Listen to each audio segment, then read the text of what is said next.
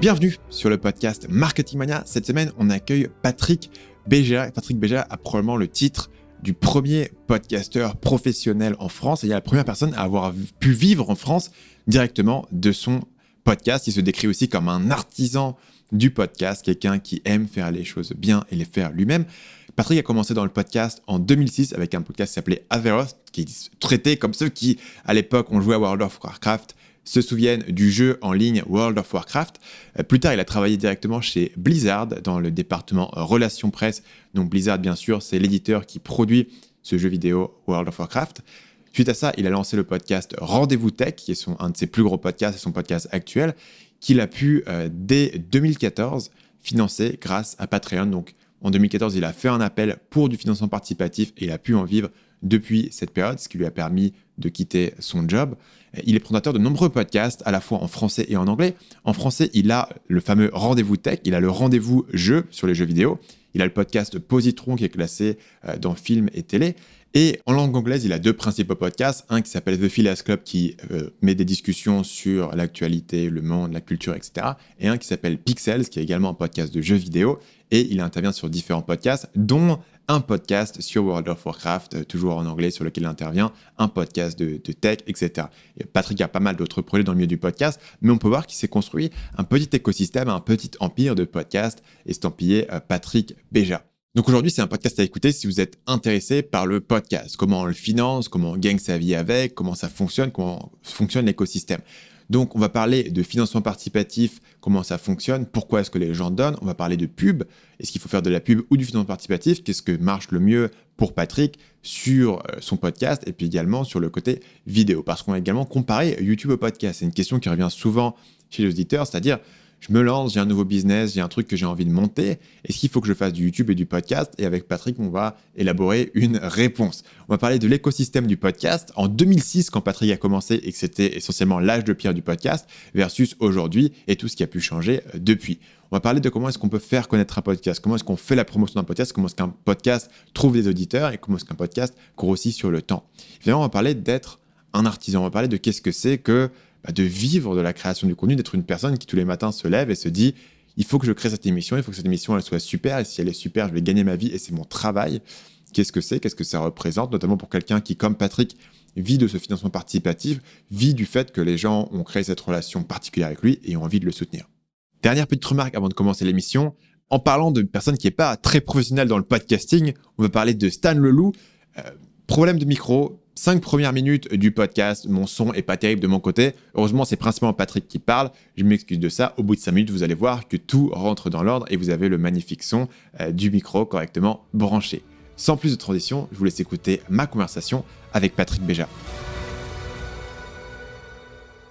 Bonjour Patrick et bienvenue sur le podcast. Merci de m'accueillir, ça me fait très plaisir. Donc, euh, on, en discutait un poil avant d'enregistrer, mais la raison pour laquelle j'étais intéressé pour, pour te parler, c'est parce que selon mes recherches, et moi mes recherches elles datent de 2015 quand j'ai commencé le podcast Marketing Mania, et on s'est dit, euh, Patrick Béja, c'est euh, la première personne en France à être podcasteur professionnel, c'est-à-dire une personne qui euh, gagne sa vie directement avec son podcast. Et tu me disais que l'estimation semble à peu près correcte.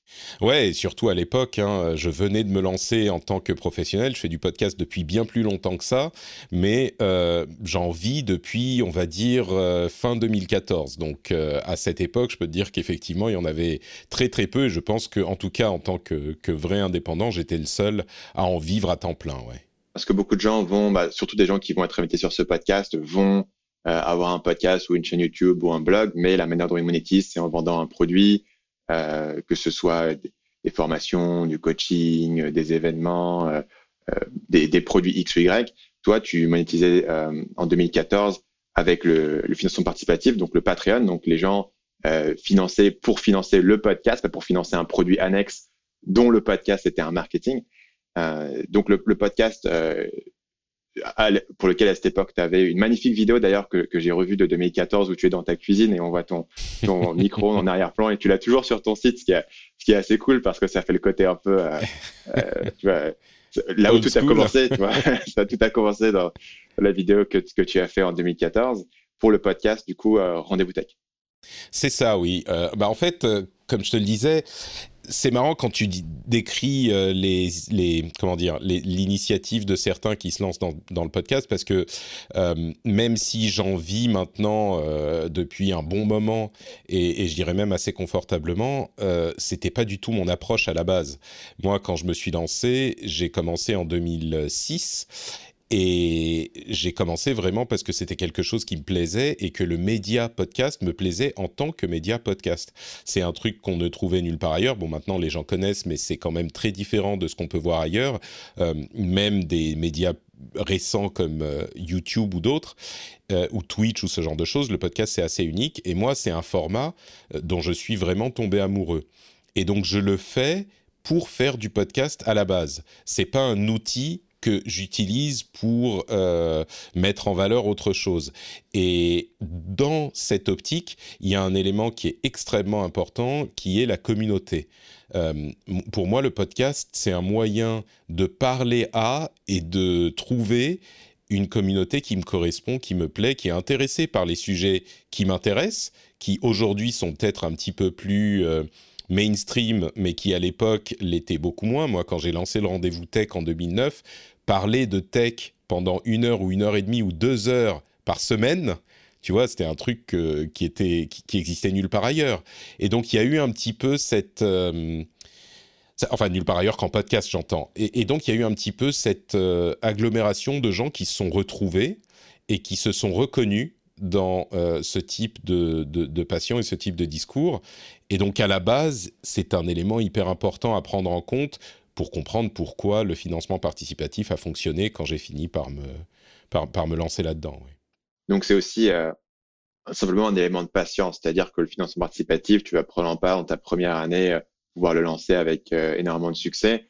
Toi, il y a aussi un côté où le financement participatif arrive essentiellement huit ans après le début de ton premier podcast, qui était en 2006. C'était le podcast sur World of Warcraft. Tout à fait, ouais. Oui, je crois que il y a beaucoup de gens qui euh, prennent les choses un petit peu à l'envers. Il faut bien comprendre ce que c'est le financement participatif. Euh, on a, même quand on offre des contenus bonus et des choses euh, exclusives, essentiellement, le financement participatif dans ce genre de domaine, c'est demander à des gens de donner de l'argent pour un truc qu'ils peuvent obtenir gratuitement c'est vraiment et en plus on a tellement de contenu partout sur internet que même des podcasts tech aujourd'hui il y en a beaucoup. À l'époque il y en avait pas beaucoup mais aujourd'hui il y en a vraiment beaucoup. Et donc si jamais euh, les gens veulent un, un, podcast tech ils ont l'embarras du choix. Ils sont pas obligés de venir chez moi. Donc le financement participatif c'est vraiment demander à des gens de te donner de l'argent alors qu'ils sont pas obligés. Et pour ça euh, un élément essentiel, je crois, c'est qu'ils aient envie de te donner à toi de l'argent. C'est que les gens qui me soutiennent, ils ont envie de me soutenir moi.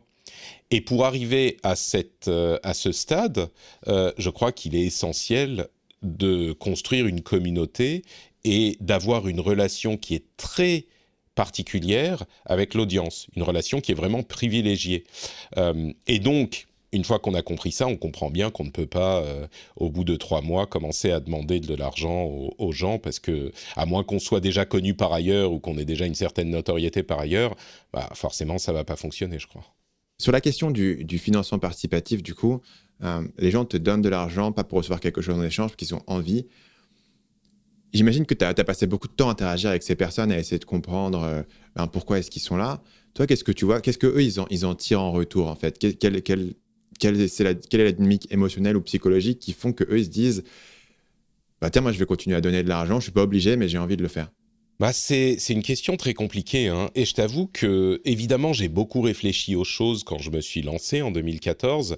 On a beaucoup préparé ça avec ma femme notamment, parce que c'était une grosse décision. Hein. Moi, j'avais un CDI dans une société qui était tranquille, que j'aimais bien en plus. Euh, et, donc, le fait de partir, ça a forcément été une décision importante pour moi et pour ma femme. Euh, et donc, on y a beaucoup réfléchi. J'ai établi des, euh, des, bonus spécifiques, des paliers spécifiques, etc., etc. Et ce dont je me suis rendu compte, c'est qu'en fait, euh, je crois que tout ça a assez peu d'importance pour les gens qui soutiennent.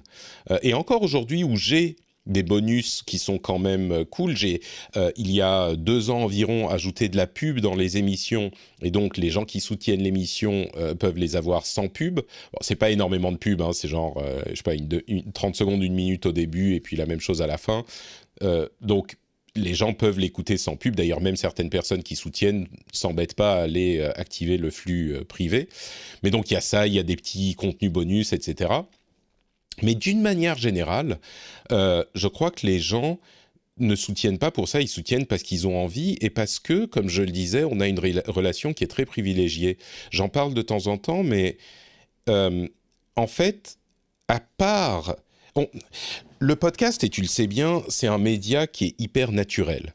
Moi, la manière dont je fais mes émissions, c'est que j'invite des gens que je connais, avec lesquels je m'entends bien, et on discute de sujets qui nous passionnent, mais on n'en discute pas comme des journalistes qui vont essayer de euh, euh, formaliser leur discours, on en discute comme des amis qui sont assis à une table de café. Alors, on essaye quand même d'être des experts, d'avoir une euh, vulgarisation, d'avoir une analyse qui, qui, apporte une valeur ajoutée aux, auditeurs, évidemment.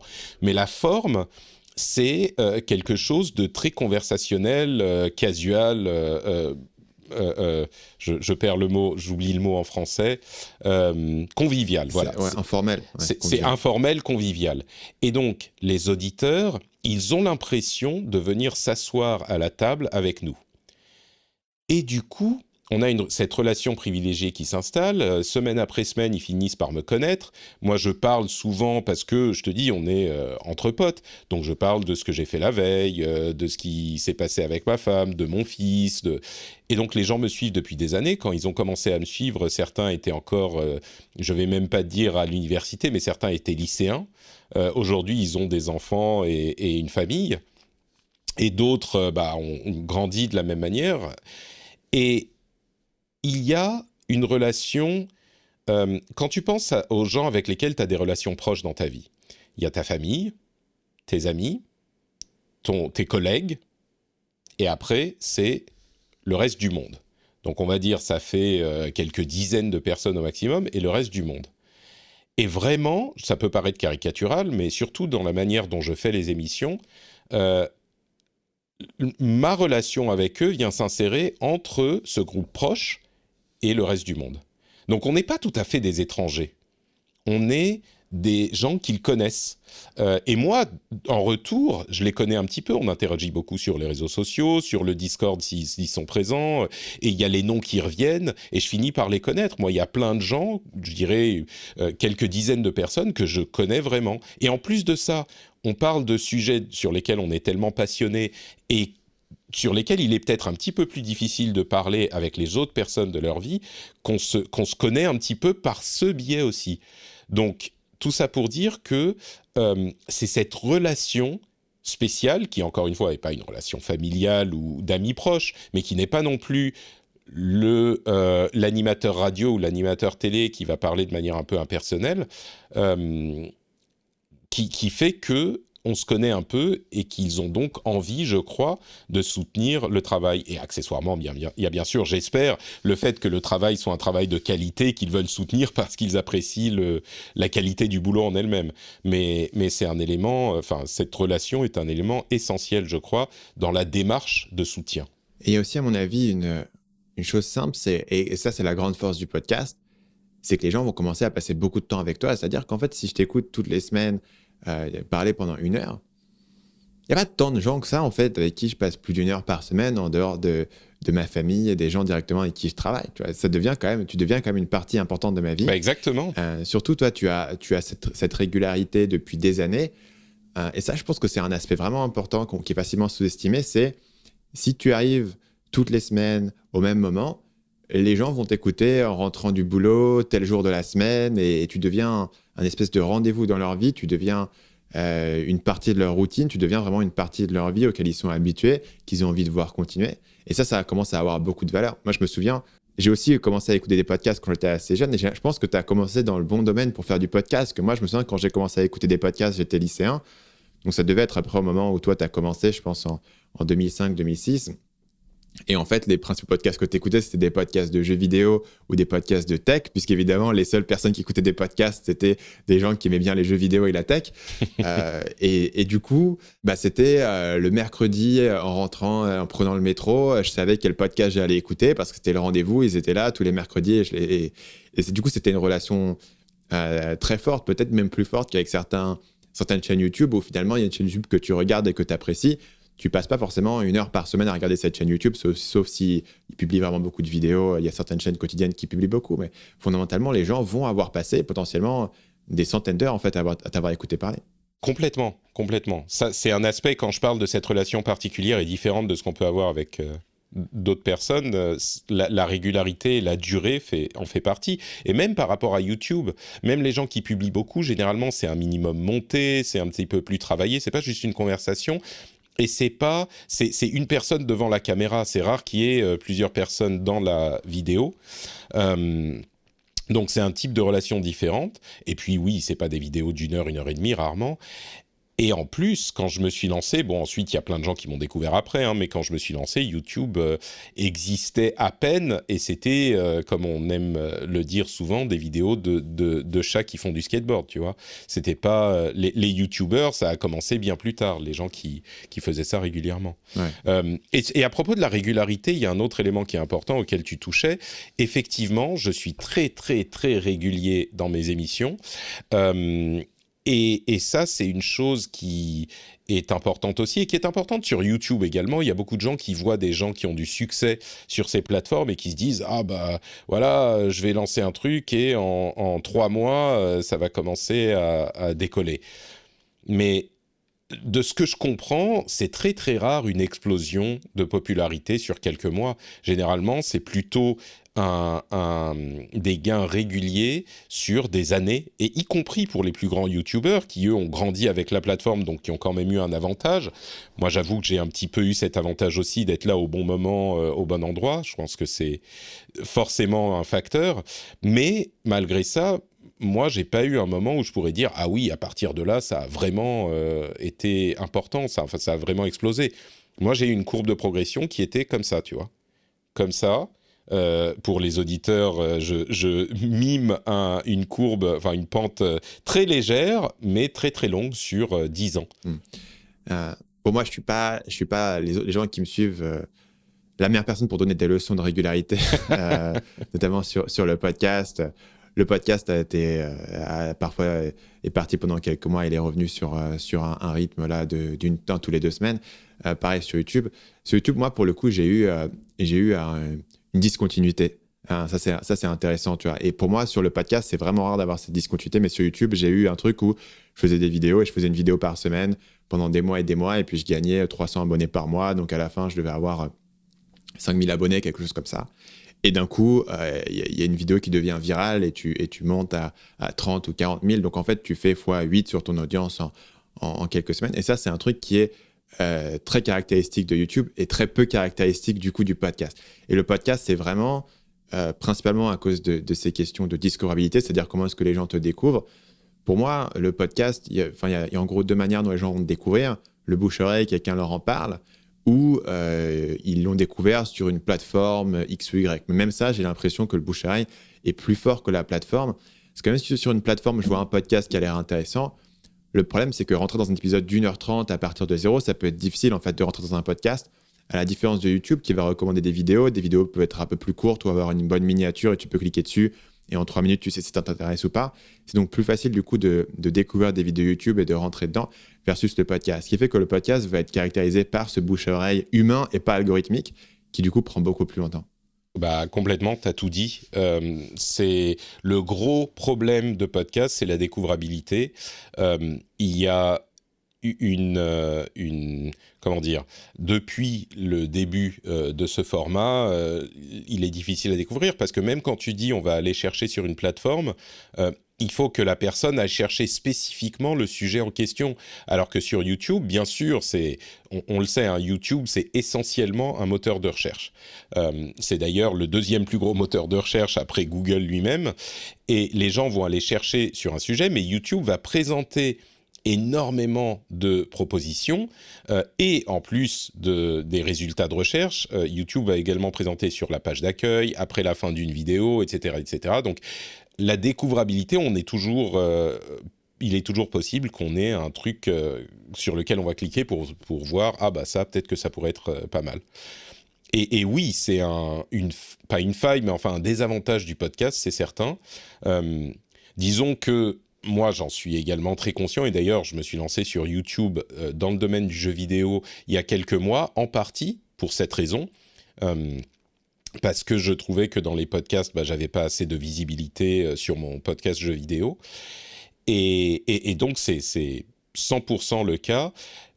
Le revers de cette euh, médaille, ça va être que la concurrence est évidemment beaucoup plus euh, dure sur YouTube et la monétisation, mine de rien, est quand même euh, plus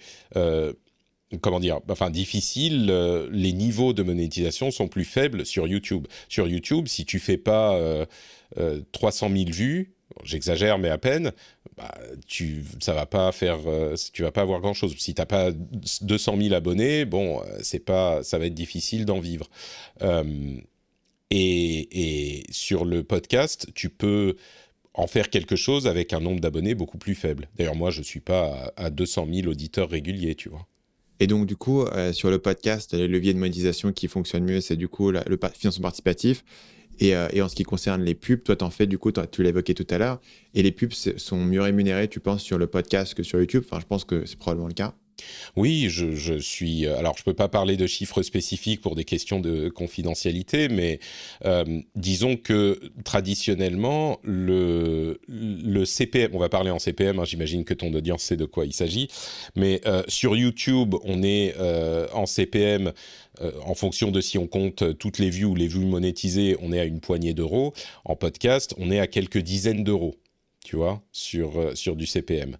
Euh, alors, ça, dépend ensuite du format utilisé, mais euh, on est très certainement à des multiples de, de YouTube en podcast pour la pub.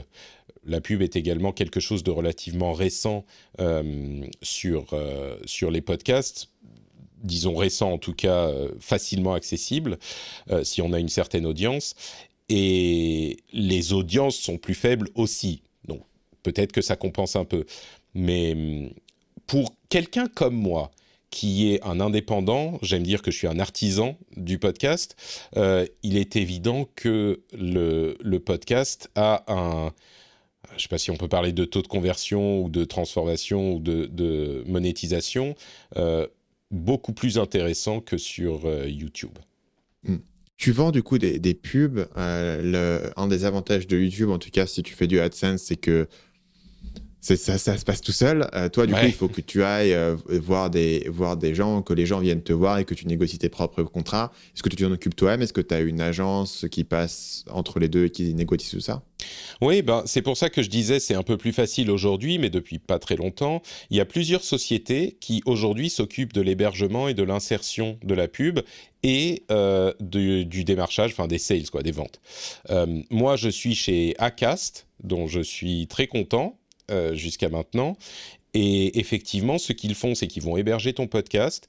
Ils vont dynamiquement, en fonction de la, géolocalisation et de la euh, période de la campagne, insérer euh, un, un, petit moment audio de 30 secondes, une minute dans le podcast au moment de la, du téléchargement. Et ils vont ensuite s'occuper des sales. Donc, ils vont euh, te proposer tel ou tel annonceur. Tu peux décider si oui ou non tu vas l'accepter dans ton émission. Faire un message toi-même. Évidemment, le CPM est meilleur quand c'est toi qui fais le message. Ou alors avoir un message euh, préenregistré.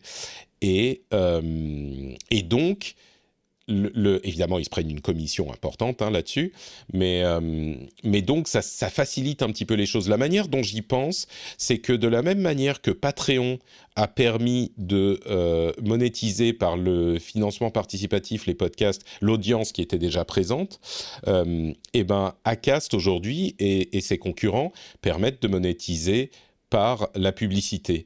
Et c'est à peu près aussi facile dans un cas comme dans l'autre. Moi, je parle de ça par rapport à ce que je faisais euh, en me lançant, c'est-à-dire héberger moi-même mes fichiers, écrire le fichier, le, flux RSS à la main au tout début, euh, et, etc., etc. Aujourd'hui, faire du podcast, c'est beaucoup, beaucoup plus facile qu'il y a 10 ou 15 ans. Enfin, c'est, hmm. j'enfonce une porte ouverte, mais, mais dans tous les domaines, y compris ceux de la monétisation. Pour, pour, revenir sur le côté de, du financement participatif, un chiffre que j'ai vu dans, un de, tes, euh, dans une interview, je crois que tu as fait, c'était qu'environ 2% de ta communauté donnait de l'argent. Est-ce que c'est à peu près ce chiffre qui se maintient aujourd'hui? Oui, à peu près. On est à cet ordre de, de grandeur de, de conversion. Ouais. Je dirais moins de 5%. Euh, moins de 5%, c'est évident. Et, et, autour de 2-3%. entre 1 et 3%. Et, du coup, si tu compares le, le, ce que tu rapportes, euh, ce, qui ce que te rapporte la pub versus ce que te rapporte le financement participatif, lequel aujourd'hui est le, est, le, est le plus important? Euh, le financement participatif, de loin. D'accord. Reste plus gros. Ouais, ouais. La, pub reste une, euh, un, financement euh, minoritaire dans mon activité. Ouais. C'est assez inhabituel, non? Pour un podcasteur ou pour un créateur de contenu? Je, bah, ça dépend de la taille en fait. Le truc, c'est que le, le, le, taux de conversion est faible sur la, le financement participatif, mais même si tu prends en compte l'ensemble des auditeurs, on va avoir, alors j'ai plus les calculs, j'avais fait un, article sur Medium qui était euh, le qui s'intitulait Vous ne me connaissez pas, mais je suis le, seul podcasteur professionnel en France, un truc comme ça, où je détaillais justement tous ces chiffres. Euh, et, et, je me souviens plus des chiffres exactement. Je vais peut-être euh, essayer de le retrouver pendant que je te parle. Mais même si on compte tous les auditeurs et pas que les auditeurs monétisés, euh, le CPM est beaucoup plus important euh, en, financement participatif que en pub. Euh, donc ça, c'est important à prendre en compte. Par contre, il est clair que le, le financement participatif a un plafond qui, je crois, est plus bas que la publicité. C'est-à-dire que si on commence à avoir beaucoup de, euh, une grosse grosse audience euh, et, peut-être que c'est plus difficile à avoir en France qu'avec des podcasts anglophones mais si on commence à avoir une grosse grosse audience euh, le la publicité va dépasser de loin le financement participatif. Donc c'est l'idée que ton, ton, CPM sur ton audience va va se maintenir ou même grossir à mesure que toi tu grossis ton audience. C'est-à-dire que si tu un un méga podcasteur comme Tim Ferriss ou Joe Rogan aux États-Unis qui ont une influence énorme, leur CPM il est énorme. Euh, inversement, le, taux de conversion sur ton puissance participative, à un moment donné, les gens se disent bah, Tim Ferriss ou Joe Rogan, ils ont pas vraiment besoin de moi. Donc ton taux il diminue à mesure que ton audience grossit. Et du coup, à un moment donné, ces deux courbes-là se croisent et le CPM il se multiplie euh, sur une audience quasiment infinie que tu peux avoir, versus là où le financement il plafonne quand les gens se disent il a déjà assez pour vivre. Bah, c'est pas forcément le CPM qui va grossir, mais simplement le volume. Ouais, le, le, volume sur, la pub. multiple. Euh, et, je pense qu'il y aura toujours des gens qui seront prêts à soutenir parce que moi, ce que je dis souvent, en fait, euh, c'est que quand on va acheter un magazine, on va pas se poser la question de savoir si les journalistes gagnent déjà assez d'argent et que du coup, euh, s'ils en gagnent déjà assez, bah, tu vas prendre le magazine sans le payer, tu vois.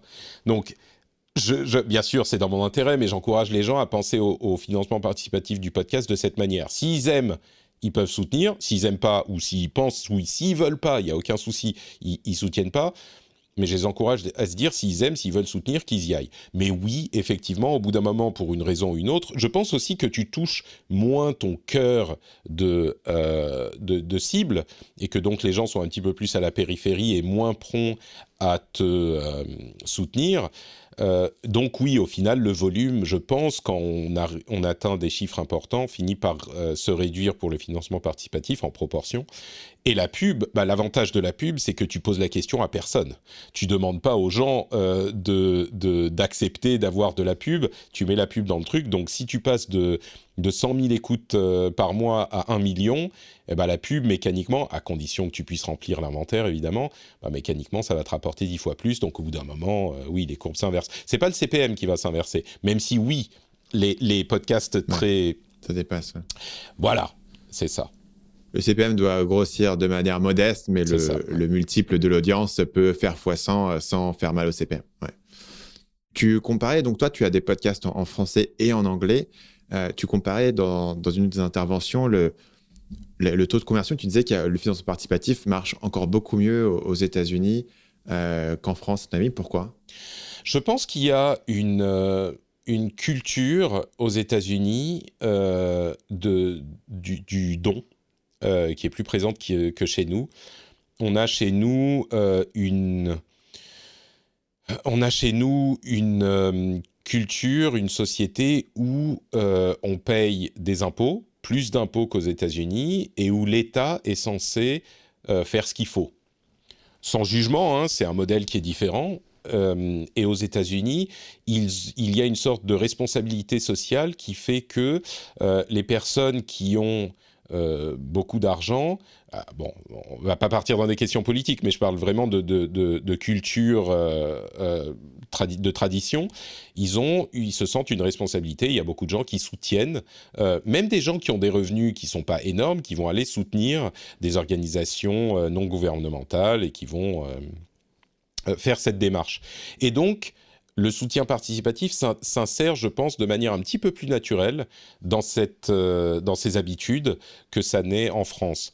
Euh, maintenant, je pense pas que ça dépend des gens, hein, mais aux États-Unis, euh, même si moi j'ai certains amis qui ont un taux de conversion de, je sais pas, 15-20%, tu vois, dans leur, dans leur financement participatif, ce qui est incroyable, c'est n'est pas le cas général. Il y a, on ne sait pas qu'on passe de 2% euh, en France à 50% euh, euh, aux États-Unis. C'est juste que, même, disons que si on est à 2% et qu'aux États-Unis on est à 7%, tu vois, ça, ça, tout de suite, ça, ça, facilite les choses. Quoi. Et, du coup, j'ai remarqué d'ailleurs dans, tes podcasts que tu avais un anglais euh, absolument excellent. Si j'avais pas su nécessairement que tu étais français, non, c'est vrai, on pourrait se dire, tiens, tu, on s'aperçoit pas que c'est un, français qui parle.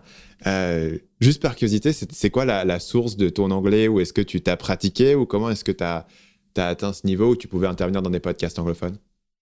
Euh, bah, j'ai toujours eu une certaine affinité avec les langues, j'en parle, j'en parle plusieurs, et, euh, j'aime bien le, j'ai une oreille qui est euh, comment dire, qui apprécie les différentes euh, les différentes intonations, les différentes manières de parler.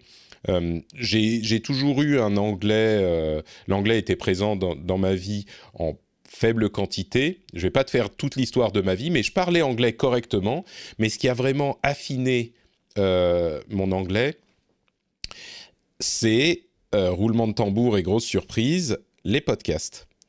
Tu sais, on peut parler anglais correctement, mais euh, si on ne l'a pas euh, euh, entendu et pratiqué, c'est pas naturel. Même si on regarde des films, même si on écoute, je sais pas, la radio ou la télévision, bah, c'est pas un anglais naturel. Ça revient à ce que je disais tout à l'heure. On n'est pas des journalistes, on n'a pas un ton de journaliste. Et quand j'ai commencé à écouter des podcasts, c'était la première fois où j'étais vraiment confronté à du langage parlé normal. Euh, et donc, ça m'a énormément aidé pour avoir un anglais plus naturel. Et j'ai écouté énormément de podcasts sur le, bah, la tech et le jeu vidéo, comme tu disais. Euh, et, à force, bah, ça a imprégné. ensuite, j'ai commencé à y participer aussi. J'ai commencé à participer à des podcasts et ça m'a forcé à, pratiquer aussi. À quelle époque est-ce que tu as commencé à participer à des podcasts anglophones? 2006, dès tout, tout début. D'accord, dès le départ, ok. Ouais. Tu as, as, commencé quasiment les deux en même temps. Euh, Enfin, participer. Moi, j'en ai lancé le premier, c'était 2009, je crois, mon premier podcast anglophone, mm. mais participer à d'autres, oui, 2006. C'est comme aujourd'hui, tu étais invité, co-présentateur, tu venais, euh, tu venais discuter avec les gens directement sur leur émission, euh, ça. comme tu le fais encore pas mal aujourd'hui. Mm-hmm. Euh, ça m'intéresse de, de, revenir un peu en, en 2006 et de, et de parler de ça parce que moi, je, j'ai fait aussi partie de ces gens qui ont écouté des podcasts relativement tôt et donc du coup j'ai toujours eu un peu cette fascination avec l'écosystème. Mais toi, je pense qu'à cette époque, tu avais une vision, parce que moi je ne créais pas de podcast par contre en 2006, une vision, tu as, peut-être un meilleur souvenir que moi de l'écosystème. C'est quoi l'écosystème podcast en 2006 Qu'est-ce qu'il y avait comme podcast? Qu'est-ce qu'il y avait comme sujet? Qu'est-ce qu'il y avait comme personne? Qui faisait des podcasts? Et comment est-ce qu'on les écoutait à l'époque? Bah, comme tu l'évoquais, euh, c'était un truc qui était très très technophile. Euh, l'une des raisons, c'est que pour écouter un podcast, c'était pas facile. Avec l'arrivée d'iTunes, ça a vraiment démocratisé la chose. À un moment, Apple a intégré les podcasts à iTunes, et donc quand on avait un iPod, on pouvait facilement télécharger, s'abonner sur son ordinateur, dans iTunes sur son ordinateur, euh, à des podcasts. Et quand on synchronisait l'appareil, l'iPod, eh ben, il allait mettre les podcasts sur l'iPod et on pouvait ensuite les écouter en se baladant. Euh, parce que, évidemment, on s'en souvient à peine, mais les iPods de l'époque n'avaient pas de connexion Wi-Fi ni quoi que ce soit, donc ils ne pouvaient pas télécharger eux-mêmes les, émissions. il fallait brancher. Mais ça, du coup, c'était arrivé dès 2006 ou à quel moment est-ce qu'on a eu cette C'était 2005, je crois, qu'iTunes a intégré les podcasts. 2005 euh, ou peut-être même 2006, mais c'était autour de cette époque. Sinon, avant ça, ce qu'il fallait faire, c'était télécharger toi-même essentiellement le MP3 et le transférer via un câble USB sur ton lecteur, en fait. Comme on le faisait à l'époque euh, sur le donjon de Nullbuck, etc. Il n'y avait pas du tout de flux, il n'y avait pas d'automatisation, il bah fallait à la main. En, fait, ce qu'a fait, ce qu'a fait Apple, c'est intégrer un, un truc qui existait déjà, euh, qui était justement le format RSS podcast, qui a été créé mmh. euh, quelques mois avant euh, et qui intégrait en fait un, fichier audio au flux RSS, au format, au standard de flux RSS de RSS qui existait déjà. Et c'est comme ça que le podcast est né. Mais Apple a donc ce, ce type de choses existait déjà. C'était possible sur, enfin il y avait des lecteurs, des choses comme ça, mais iTunes l'a vraiment démocratisé. Donc les podcasts existaient avant iTunes, Ce hein, c'est pas eux qui ont inventé, mais ils l'ont démocratisé. Et, et l'autre aspect, c'est que vraiment pour créer un podcast, il fallait avoir une expertise technique euh, qui n'était pas négligeable, qui n'était pas anecdotique. Il fallait vraiment euh, savoir euh, manipuler le fichier RSS. Il y avait très peu de logiciels qui allaient te faire ça pour toi, donc il fallait le faire à la main presque. Il fallait héberger les fichiers MP3, il fallait payer l'hébergement et si ça téléchargeait beaucoup. Aujourd'hui, l'audio, ça représente rien sur le trafic d'Internet, mais il y a 15 ans, ça pouvait monter si tu étais un podcasteurs populaires, euh, etc., etc. Donc c'était généralement des gens qui étaient technophiles, euh, qui créaient les émissions. Et du coup, on avait beaucoup d'émissions sur la tech et sur le jeu vidéo, comme euh, on, le dit depuis tout à l'heure. mais l'audience était très faible parce que, enfin, très faible, c'est même pas forcément vrai, mais le fait d'écouter un podcast demandait une démarche très volontaire. Il fallait trouver les podcasts dans iTunes généralement, euh, s'abonner, trouver les podcasts qu'on aimait, s'abonner, les télécharger, connecter son iPod, les télécharger sur l'iPod, etc., etc. C'était beaucoup plus compliqué que euh, bah, je télécharge une app et ça, c'est déjà prêt quand je sors de chez moi le matin pour aller au boulot, tu vois. Ouais. Et du coup, à cette époque-là, je pense que toi, tu as commencé à la même époque où tu vois les, les, les youtubeurs de la première heure, c'est des gens qui n'ont jamais pensé qu'ils allaient être youtubeurs parce que youtubeurs, ça n'existait pas, c'était juste des gens qui faisaient des vidéos dans leur chambre. Et c'est qu'aujourd'hui que les youtubeurs qui arrivent se disent tiens, je vais pouvoir devenir riche et célèbre. Mais du coup, c'est tout un autre, c'est une autre dynamique en fait. Et toi, tu as commencé aussi à cette époque où finalement, euh, je pense qu'il n'y avait pas du tout de, de, notion du chemin que tu allais suivre pour, euh, pour financer ça d'une manière ou d'une autre. Donc finalement, c'était principalement au milieu de, de passionnés, de hobbyistes, ou est-ce qu'il y avait des, des gens. Je me souviens par exemple du site euh, gameblog.fr qui avait un podcast. Donc, c'était un site professionnel avec des pubs, etc. sur leur site. ils avaient leur podcast. Euh, c'était quoi l'univers des, gens qui faisaient des podcasts à cette époque et, et grosso modo, qui les faisait? C'était principalement des passionnés comme toi?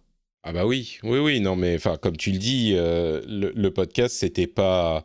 Enfin, c'était même pas un métier. C'était comme je sais pas moi, est-ce que tu veux gagner ta vie en peignant des figurines euh, de, Donjons et Dragons, tu vois? C'est c'est pas un métier, ça n'a pas de sens. Euh, mais, mais moi, j'ai vraiment eu un coup de foudre professionnel sur le podcast euh, à un moment où c'était c'était pas une profession, c'était vraiment une activité qui m'a. je me suis dit tout de suite, si je pouvais en vivre, c'est ce que c'est ce que je voudrais faire de ma vie, quoi. Et, évidemment, c'était pas possible, mais j'ai assez vite cherché des moyens de monétiser un petit peu, sans succès jusqu'en 2014. Mais oui, à l'époque, euh, il, n'y avait même pas de question de pouvoir en vivre. C'était certains ont commencé à se, poser, la question au bout de quelques années, mais essentiellement, c'était des passionnés et des gens qui faisaient ça pour le plaisir. Et d'ailleurs, ça a marqué euh, l'écosystème. Je dirais que maintenant, ça commence un petit peu à changer, mais pendant très longtemps, ça a marqué l'écosystème. Et je dirais que ça a même euh, handicapé euh, certaines initiatives dans le domaine du podcast parce qu'il y avait presque trop de cette ambiance un petit peu babacool associative où on est là pour le plaisir et l'argent est un peu tabou quoi. C'est vrai que tu avais écrit un article sur ton site à ce sujet-là, au sujet de certaines controverses autour des applications de podcast qui euh, voulaient proposer des, éléments payants, proposer des, podcasts à abonnement. et que donc certaines personnes trouvaient que bah non, c'est la trahison de l'esprit du podcast qui, comme il a commencé pour des raisons euh, en partie des limitations techniques, finalement, il a commencé sans vraiment pouvoir être monétisé. On s'est dit, c'est ça l'esprit du podcast et il faut le préserver à tout prix. Et du coup, il faut, il faut éviter. Au final, c'est pas souhaitable qu'on puisse le monétiser plus facilement parce que ça va changer euh, ce que nous, on aimait dans le podcast. Ouais, c'est pas exactement ça en fait. La controverse en question, on n'a pas besoin de passer beaucoup de temps là-dessus parce que le sujet de la controverse a fini, euh, euh, enfin est en train de finir assez mal. L'application en question n'a pas trouvé le succès, on va dire. Mm. mais c'était peut-être un petit peu lié à cet esprit, mais il y avait quelque chose d'un petit peu plus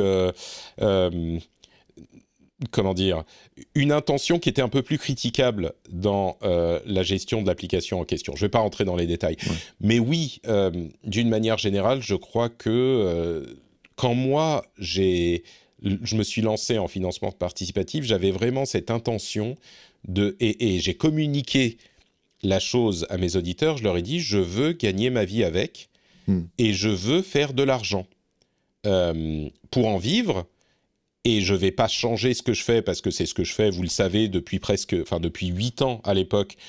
Et, et, si c'est pas ce que j'aimais, bah, j'aurais arrêté depuis longtemps parce que c'est très très dur. C'était un boulot. Euh, j'avais l'habitude de dire que c'est un, un mi-temps euh, mais complet. Donc j'avais mon, mon, temps plein pour gagner de l'argent et un mi-temps en plus que j'ai fait pendant huit ans. Donc les gens savaient, ils pouvaient me faire confiance. Mais je leur ai dit, je veux en, gagner ma vie et si je peux faire plus d'argent, ben je prendrai l'argent. Je vais pas avoir honte de ça. Et je l'ai dit très honnêtement, très, de manière très candide. Et, pour moi, c'était une, quelque chose qui était important justement parce que dans l'univers des podcasts, les rares qui commençaient un petit peu à demander de l'argent aux gens ou à mettre un petit peu de, de, pub, ça permettait de faire vivre personne. Mais il y avait toujours cette, euh, cette euh, comment dire, le fait de, s'excuser et de dire ah c'est pour payer les bières, c'est pour payer les chips, euh, on est une association, euh, tu vois ce genre de choses. Et donc pour moi casser avec euh, cette image était était vraiment important et je crois que ça venait même c'est encore un petit peu présent, ça venait de cette historique du podcast qui faisait que bah oui on pouvait pas gagner d'argent parce que c'était pas un métier quoi. C'était difficile pour toi d'être un des premiers à demander de l'argent ou est-ce que tu t'es demandé si les gens allaient euh, critiquer Est-ce qu'il y allait avoir un backlash de la communauté? C'était quoi ton état émotionnel au moment où tu as euh, lancé euh, la demande de Patreon? Ah bah c'était l'incertitude complète, encore plus que l'inquiétude, c'était que je savais pas du tout où je mettais les pieds. Et, et, je le décrivais à mes auditeurs comme un saut dans le vide, et c'était vraiment le cas, comme je le dis souvent, j'ai donné ma démission euh, dans ma société, je travaillais chez Blizzard Entertainment. Hein. tu vois, on n'est pas loin de World of Warcraft, mais je travaillais chez Blizzard et j'ai donné ma démission avant de lancer le financement participatif de l'émission. Donc je savais pas. Pourquoi tu l'as fait dans cet ordre-là? Parce que je suis idiot. Euh, ça n'avait aucun sens. J'aurais, j'avais atteint le bout de ce que je voulais faire chez Blizzard aussi. Et, et je pensais vraiment quand, parce que j'avais lancé en fait le financement participatif quelques mois avant, mais avec des ambitions très limitées. Euh, je demandais 2 euh, à 500 euh, euros, enfin dollars à l'époque, par épisode, et j'en faisais deux par mois. Donc je pouvais pas en vivre, mais les gens avaient répondu présent déjà avec ces objectifs et j'avais atteint très vite les 500 dollars par épisode. Donc je me disais, il y a quelque chose. Et donc je me suis dit, ben, entre ça et peut-être YouTube et peut-être autre chose, je vais réussir à euh, dégager un SMIC, hmm. tu vois. Donc je vais réussir à me... J'étais auto-entrepreneur à l'époque. Et tu t'es donné une, euh, une timeline, tu t'es dit, ça va me prendre six mois, ça va me prendre deux ans. Comment tu réfléchissais à cette question de, de ta piste de décollage essentiellement? Euh, ben, on en a parlé avec ma femme beaucoup et on s'est dit, ben, je vais essayer pendant un an. Ok. Et, je vais essayer pendant un an. Et euh, on a vu, elle, ce qu'elle gagnait de son côté. J'ai mis un petit peu d'argent de côté. Et si au bout d'un an, ça marche pas, bah, j'essaierai de retrouver un boulot. C'est toujours possible. Euh, j'ai eu énormément de chance parce que, en fait, j'ai établi les, euh, les paliers à 1500 dollars et 2000 dollars par épisode. Et très vite, au bout de quelques semaines, donc avant même euh, la fin de mon préavis, j'ai atteint le palier de 2000 dollars. Euh, par épisode. Et bon, chaque épisode faisait pas 2000 dollars. Avec un épisode par semaine, donc c'était assez pour vivre. Non, on est, on est, j'étais à un épisode toutes les deux semaines à ce moment. Ah, toutes les deux semaines, d'accord. Deux épisodes par mois à peu près. Euh, Et donc, mais ça me permettait, même avec euh, les, commissions que prenait Patreon, les, frais de paiement, les taxes, les impôts, tout ça, bref, ça me permettait quand même d'en vivre. Donc, en fait, euh, je me suis donné un an et avant même que je commence, j'avais cette chance de pouvoir en vivre, euh, d'avoir réussi mon pari en quelque sorte. Et tu te souviens du nombre d'auditeurs que tu avais à l'époque pour, pour resituer pour les gens Je t'avoue qu'il faudrait que je ressorte mes chiffres. On était peut-être 15-20 000 auditeurs. D'accord par mois, quelque chose comme mm. ça. Euh, enfin, non, pardon, 15-20 000, euh, je sais plus. J'ai les chiffres justement dans l'article dont je te parlais sur euh, les audiences de 2015. En 2015, on avait. c'est les auditeurs. Le, nombre de téléchargements mensuels, on était à, en 2015, octobre 2015, donc un an après mon, mon lancement, autour de 20-25 000. D'accord. Tu vois, téléchargements mensuels. Mm. Donc potentiellement, il euh, faut que tu divises par deux pour avoir le nombre d'abonnés fidèles qui te suivent. Ouais, oui et non, parce qu'ensuite, il y a des gens qui téléchargent sur plusieurs euh, plateformes et des gens qui vont pas écouter chaque épisode, etc. Donc c'est très flou hein, dans les podcasts, surtout à l'époque, c'est très flou, mais les chiffres, c'est tellement compliqué en fait, c'est comme partout, mais en particulier dans les podcasts, encore aujourd'hui, il y a vraiment des gens qui comptent n'importe comment. Ça, c'est des chiffres relativement stricts, mais il y a vraiment des gens qui comptent n'importe, n'importe comment, quoi. C'est-à-dire qu'il compte que si tu as écouté deux secondes du podcast, c'est un téléchargement. Si tu l'as repris trois fois, c'est trois téléchargements. Euh, Exactement, ce genre de choses. Euh, il y a des normes qui ont été établies euh, par l'IAB et donc certains y, adhèrent, comme ACAST et d'autres. mais visiblement, moi je t'avoue que je me préoccupe pas énormément de ce genre de mm. choses, mais visiblement il y en a qui ne regardent pas ça de manière très sérieuse, on va dire. C'est vrai qu'on parlait tout à l'heure de, de la, de la faiblesse, de certaines faiblesses du podcast, de l'écosystème en termes de, en termes de donc possibilité pour les gens de te découvrir, de la monétisation. C'est vrai que les, les chiffres, les statistiques, c'est un autre élément qui revient souvent, surtout quand tu compares à une plateforme plus fermée comme YouTube, en fait. C'est-à-dire que sur YouTube, non seulement tu sais exactement combien de vues tu as eu, mais tu peux savoir, par exemple, quelle partie de ta vidéo est moins intéressante et où est-ce que les gens partent et à quel moment est-ce qu'ils sautent une partie, où est-ce qu'ils reviennent, est-ce qu'ils est restent. Et ça, c'est vraiment des, des, éléments qui sont précieux finalement. Mais sur le podcast qui a gagné de ce côté, c'est un écosystème ouvert, etc. Finalement, personne n'avait trop d'incentives parce qu'en fait, la personne, ceux qui auraient pu probablement le faire, c'était Apple. Mais Apple, comme eux, ils vendent pas de pub, ils se sont dit, bah, de toute manière, on vend pas de pub, c'est pas notre business model. ils n'ont pas eu énormément d'incentives finalement pour construire euh, les outils et les écosystèmes et les standards autour de ça. Et finalement, peut-être qu'ils avaient la meilleure opportunité de le faire, je suppose, en termes d'un moment donné, ils devaient quand même avoir une grosse part du Mais encore aujourd'hui, marché hein. sur, euh, sur iTunes. encore aujourd'hui, iTunes représente, euh, je pense, la majorité pour euh, tous, les, tous les podcasteurs. Mais, mais il y a quand même plusieurs sources. Hein. C'est ça qui est difficile par rapport à YouTube, c'est qu'il faut réunir euh, les chiffres de nombreuses sources. Et euh, je parle beaucoup d'Acast parce que c'est maintenant mon fournisseur d'accès. À l'époque, je passais par d'autres choses, je passais par PodTrack, et, etc. Pas fournisseur d'accès, pardon, hébergeur. Euh, à l'époque, je passais par PodTrack qui essayait de réunir tout ça, mais c'est pas facile. C'est vraiment pas facile d'avoir une vision globale sur ce que, ce que tu fais. Il y a maintenant Spotify qui essaie de construire euh, son petit truc dans son coin, donc qui, par une certaine mesure, essaye eux de, de, de résoudre ces problèmes de discoverabilité, potentiellement de monétisation et potentiellement d'analytics, même s'ils n'y sont pas encore tout à fait. Donc c'est vraiment encore euh, quelque chose d'assez, d'assez fragmenté.